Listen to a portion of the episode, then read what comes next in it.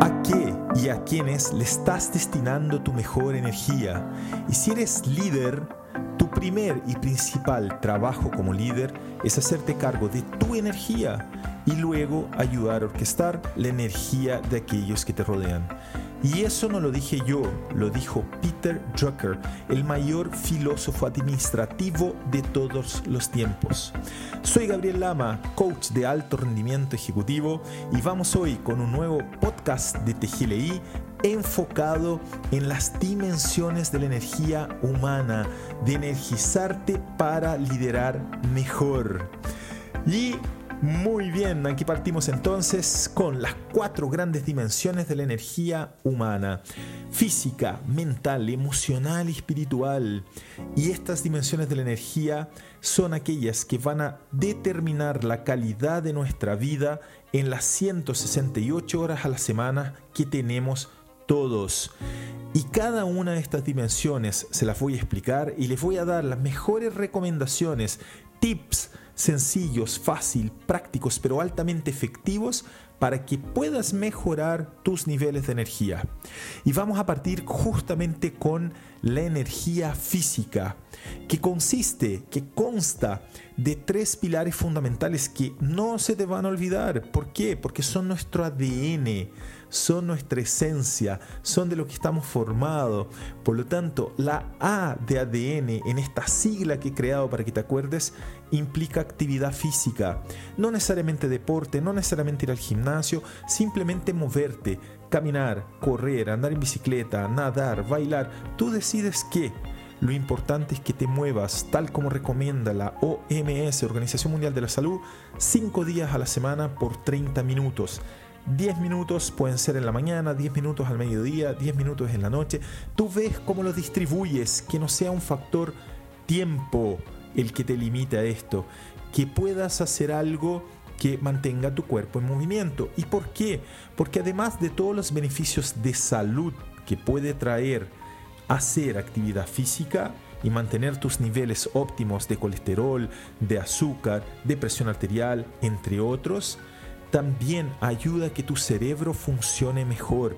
Vas a sentir mayor placer, mayor motivación, mayor niveles de atención. Vas a lograr un aprendizaje más fácil. ¿Por qué? Porque se activan neurotransmisores y hormonas como la dopamina, como la noradrenalina, como la serotonina, como la endorfina, que van a permitir que funciones mejor. Una tremenda recomendación es poder justamente hacer actividad física en las mañanas a primera hora para que si ya partas tu trabajo o la universidad o lo que estés desarrollando mentalmente con una mayor claridad, con una mayor energía. Esa es la A de nuestro ADN. La D corresponde al descanso, dormir de 7 a 9 horas al día. Eso es lo esencial. Algunos necesitarán un poco menos, otros un poco más, pero dormir eso permite que funciones con óptima energía durante el día. Si no duermes lo suficiente, lo más probable es que los síntomas que tengas, y trata de recordar ahí si te ha pasado o no, sean menor memoria, menor concentración y mayor irritabilidad. Eso es lo que sientes cuando no descansas lo suficiente. Y recuerda que una buena noche de descanso parte justamente el día anterior. Parte con lo que haces para poder ir a dormir bien, ir a descansar lo suficiente. Y ojo que si duermes menos de 6 horas, eres un gran candidato a sufrir demencia senil. Cuida tu sueño, cuida tu descanso, incluye, incluye incluso espacios de siesta. 20 minutos, 15 minutos son suficientes. Lo que hacen los maestros de construcción cuando los vemos en una obra durmiendo debajo de un arbolito está fantástico, porque después de 7 a 8 horas de estar despierto, tu rendimiento empieza a bajar y es un óptimo momento para hacer esa pausa, hacer ese descanso y luego vuelves como si empezara el día nuevamente. Lo hacía Winston Churchill en plena Segunda Guerra Mundial, una horita de siesta dormía. ¿Para qué? Para poder tomar mejores decisiones, para tener mayor claridad y tomar mejores decisiones. Y para tomar mejores decisiones debemos también hacernos cargo de la N de nuestro ADN. ¿Mejores decisiones en qué? En la nutrición, en cómo nos estamos alimentando. Importantísimo, primero, asegurarse de hidratarse muy bien durante el día. 8 vasitos de agua en el transcurso del día. Y con respecto a la alimentación, que tus platos principales estén divididos en cuatro grandes partes. Una con vegetales, que son la, porción más grande. La otra con frutas, que puede venir ahí el postrecito. La otra cuarta parte del plato con algo de carbohidratos, idealmente integrales, arroz, pasta. Tú ves ahí que eliges, lo importante es que no pases de ese cuarto del plato. Y el otro cuarto con algo de proteína. Y ahí cubres los macronutrientes. Y esas proteínas pueden ser de origen animal o pueden ser también legumbres, eh, garbanzos, lentejas, porotos. Balancea bien tu plato. Con algo de aceite, aceite oliva, siempre mucho más saludable, o la palta, que es un aceite natural y que ayuda muy bien al cerebro. Ahora, esta recomendación se enfoca en la calidad, no en la cantidad. La cantidad depende de lo que hagas en el día, lo que debes comer. Y para eso, si tienes alguna condición particular de sobreexigencia o algún tipo de enfermedad, naturalmente busca un especialista. Para eso están los nutricionistas, para eso están los nutriólogos. Lo fundamental es que comas en calidad durante la semana, el 80% del tiempo y el 20% también puedes disfrutar con algo que no es muy saludable, por supuesto, una hamburguesa, un, un helado o algo por el estilo. Pero concéntrate en balancear muy bien tu alimentación en el día y no dejar que el hambre haga que ingieras platos muy grandes, sino que asegúrate también de tener algunas colaciones cada tres horas, una barrita de cereales, una frutita, un yogur, algo que te permite estar constantemente con algo de energía para nutrir tu organismo. Somos 65% agua y el 25% de nuestra energía consumida se la lleva el cerebro. Así que atención a esas pequeñas recomendaciones para que tengas más energía durante el día. Y con eso cerramos la dimensión física con nuestro ADN, actividad física, descanso y nutrición, para pasar a una dimensión que es una dimensión que los hombres, los deportistas de combate, los eh, que hacen artes marciales, como yo, en el judo en este caso, tendemos a decir que no nos impacta mucho, que no somos muy seres emocionales, pero la verdad es que sí lo somos, todos somos seres emocionales. Otra cosa es que lo quieras esconder, que lo quieras ocultar, que no seas consciente y por eso debemos trabajar muy bien esta dimensión, porque también es energía, porque las emociones nos mueven, lo que nos pasa nos afecta y en función a eso reaccionamos. Y necesitamos manejar muy bien esta dimensión porque la dimensión emocional es un tremendo predictor del éxito profesional.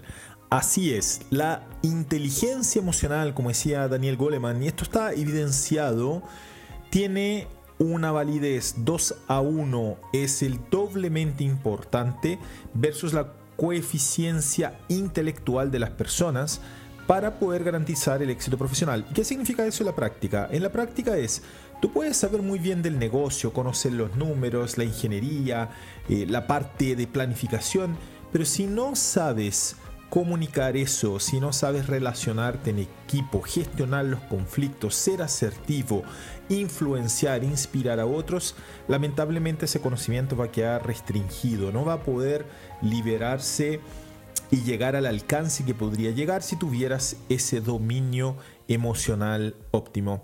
Y por lo tanto, tal cual como lo planteaba Goleman, existen cuatro pilares que son fundamentales acá. Lo primero es la autoconciencia, darte cuenta de cómo te sientes, ponerle nombre a las emociones. Todos tenemos emociones básicas, alegría, tristeza, miedo, rabia y el amor también que aparece expresado en ternura o en pasión. Y esas emociones combinadas nos llevan a otras emociones. Lo importante es identificar como primer paso, como primer pilar, cómo me siento ahora. Eso es autoconciencia. Porque si soy consciente que salí de una reunión donde tuve una discusión con mi jefatura y no estoy en mi mejor momento para atender a un cliente, puedo hacer algo al respecto, puedo gestionarme, salir a caminar, llamar a un amigo buena onda, escuchar algo de música. Yo sé, cada uno sabe qué debe hacer para sentirse mejor. Lo importante es reconocer cómo estoy para hacer ese cambio. Ahora, si no quiero hacer un cambio o si estoy en un momento óptimo, está perfecto, sigo adelante. Ahora, eso no es todo, esa es una parte de la inteligencia emocional, la autoconciencia y la autogestión. La otra parte, que también se divide en dos, es la conciencia social cómo veo al otro, cómo percibo al otro, cómo lo estoy escuchando, cómo lo estoy observando para poder tener claridad de cómo se siente. Eso me permite generar empatía. Y eso es lo que va a gestionar de manera óptima las relaciones. Eso es lo que me va a permitir liderar. Y sobre todo poder trabajar en equipo. Por lo tanto, dominar estas cuatro partes fundamentales de la inteligencia emocional, la autoconciencia, la autogestión, la conciencia social y la gestión de las relaciones es lo que te va a permitir ser exitoso profesionalmente. Ponle ojo acá, ponle atención, si bien la inteligencia emocional mejora con los años de manera natural, lo que nosotros tenemos que tratar de hacer es trabajarla, entrenarla y como todas habilidades, como todo en la vida se puede mejorar con entrenamiento, con práctica, con dedicación. Con eso cierro esta segunda dimensión de la energía humana. La primera fue la física, la segunda la emocional y ahora vamos justamente a la dimensión mental, que para poder expresarla, a mí me encanta compartir la fórmula del rendimiento humano, que es una fórmula creada, desarrollada por Tim Galloway y John Whitmore, los padres del coaching moderno, que dice así, R es igual a P menos I. ¿Qué significa esto? Que el rendimiento es igual a tu potencial como ser humano, todo aquello que puedes desplegar, que puedes liberar, menos las interferencias. E interferencias son desde llamados telefónicos, desde un ruido que está molestando cuando estás haciendo una presentación o en una reunión, desde personas que pueden entrar a tu oficina cuando tú estás justamente eh, desarrollando un proyecto que requiere mucha atención, eh, concentración y esfuerzo y demanda intelectual y así una serie de otras distracciones e interferencias reales que pueden existir. Las notificaciones de tu teléfono, si las tienes prendidas, sácalas desde ya, la mejor recomendación que te puedo dar. Sin embargo, también existen aquellas interferencias que son imaginarias. Y acá Montaigne tiene una frase que me encanta y que demuestra muy bien qué es esto. Dice así, mi vida ha estado llena de desgracias, la mayoría de las cuales nunca ha llegado a ocurrir realmente. O sea, somos campeones mundiales para poder pasarnos rollos, para decir, oye, es que eh, con la crisis económica puede llegar a pasar esto, o entonces puedo perder mi empleo, o mi proyecto no va a funcionar. Es importante prepararse, prepararse para situaciones complejas que pueden venir siempre, desafíos vamos a tener todos, problemas a resolver también por eso la preparación es clave, pero también mantener el optimismo, también saber ocupar muy bien mi energía mental, porque si no, gasto energía pensando en cosas que jamás, como decía Montaigne, llegan a suceder. Y para eso hay tres prácticas fundamentales que me van a ayudar a mantener de mejor manera mi atención hacia lo que quiero dirigirme.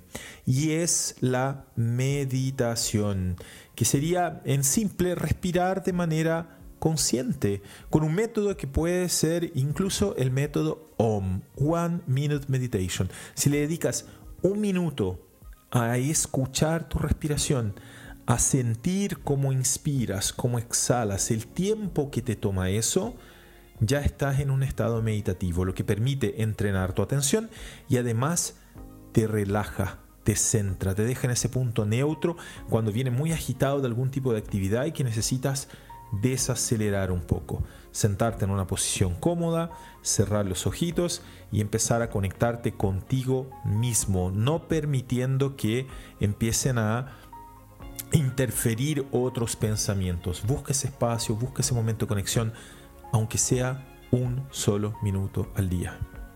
Y junto con la meditación, otros de las prácticas que te va a potenciar la energía mental es la visualización.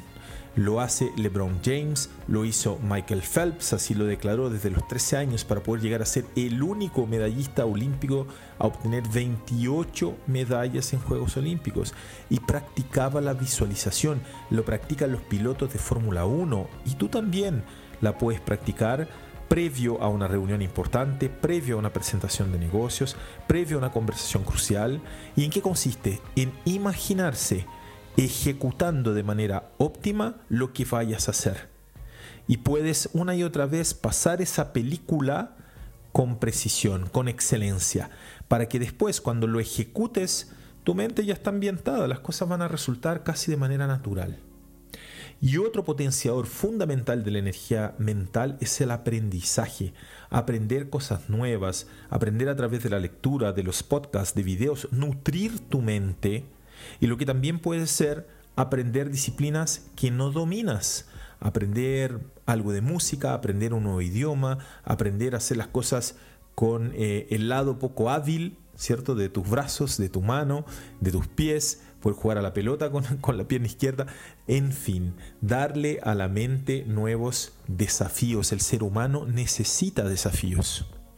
Y con eso concluimos la dimensión mental de la energía, vimos la física con el ADN, vimos la dimensión emocional con los cuatro pilares de la inteligencia emocional, vimos la fórmula del rendimiento humano, en la dimensión mental, rendimiento es igual potencial menos interferencias, y nos vamos ahora a la dimensión espiritual. ¿Y qué dice la dimensión espiritual? La dimensión espiritual consiste en el nivel de satisfacción que tienes con tu vida, que a pesar de lo negativo prevalezca lo positivo, que estés conectados con tus valores, ¿A qué me refiero con eso? Que aquellas cosas que te importan en la vida, que tienen un gran valor para ti, como la familia, como la salud, como el tiempo libre, como el logro de resultados, sean cosas que tú puedas vivir en el día a día. Porque si no, hay una, una disonancia, un ruido interno que no te permite estar en paz, no te permite la tranquilidad que necesita esta energía espiritual. Además de vivir conectado con tus valores y aplicarlos en el día a día, tener un sentido claro con la vida. ¿Cuál es tu misión? ¿Vas a dejar este mundo como después que ya no estés? La idea es que lo dejemos mejor que como lo encontramos. ¿Cuál es tu legado? ¿Cuál, cuál es tu forma de trascender? ¿Cuáles son tus fortalezas y tus recursos que puedes compartir con los demás? Ese es el foco de esta dimensión.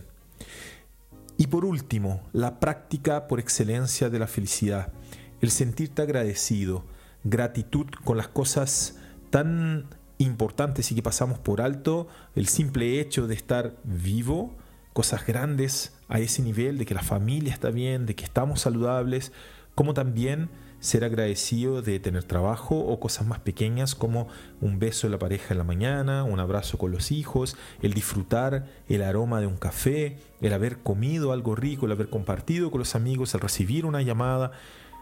Son tantas cosas con las cuales podemos agradecer. Eso es un ejercicio que sí o sí te recomiendo para llenarte de energía espiritual, escribir una vez al día tres cosas por las cuales estás sentido agradecido. Al terminar el día o al empezar tu mañana, tú eliges cuál es el momento más adecuado para ti.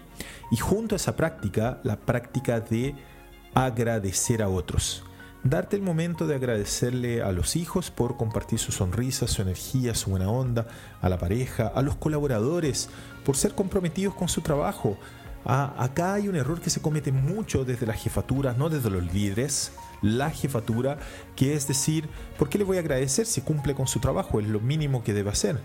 Bueno, pero si le agradeces, si reconoces lo que ha hecho, tienes una mayor probabilidad de que esa persona siga entusiasmada realizando lo que está realizando, lo siga haciendo bien.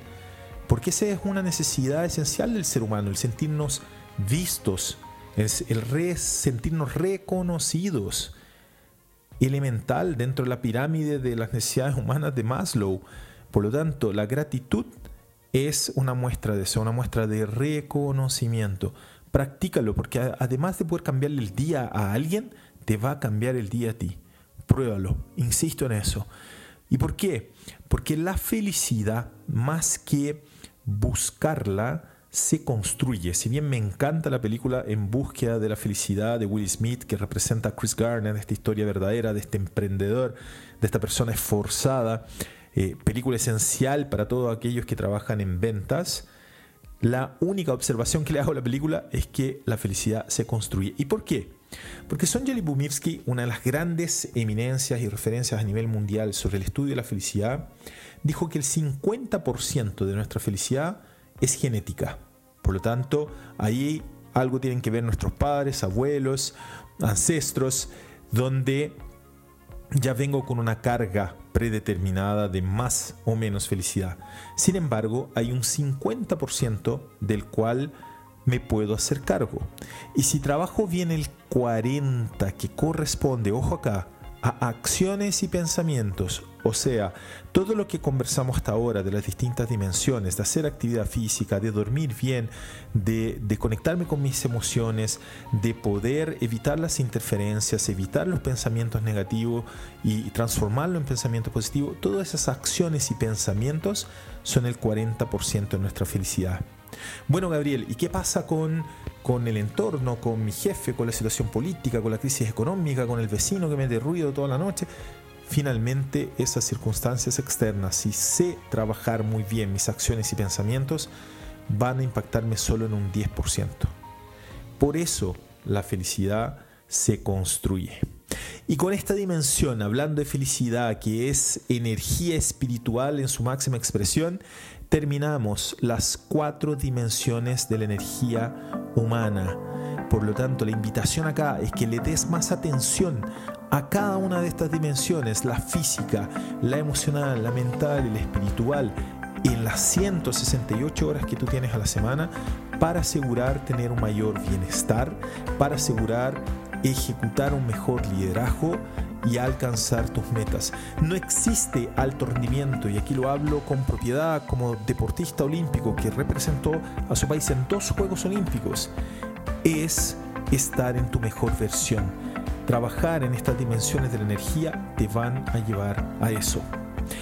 Y para que puedas no solamente quedarte con este podcast, sino que encontrar más material, como por ejemplo una guía de visualización, te invito a entrar en la página de TGLI www.tgli.cl y en material de apoyo vas a poder descargar guías, manuales, tutoriales, conversatorios, test, mucho material que hemos desarrollado los coaches de TGLI para que estén a tu disposición, para trabajar en tu desarrollo personal y profesional.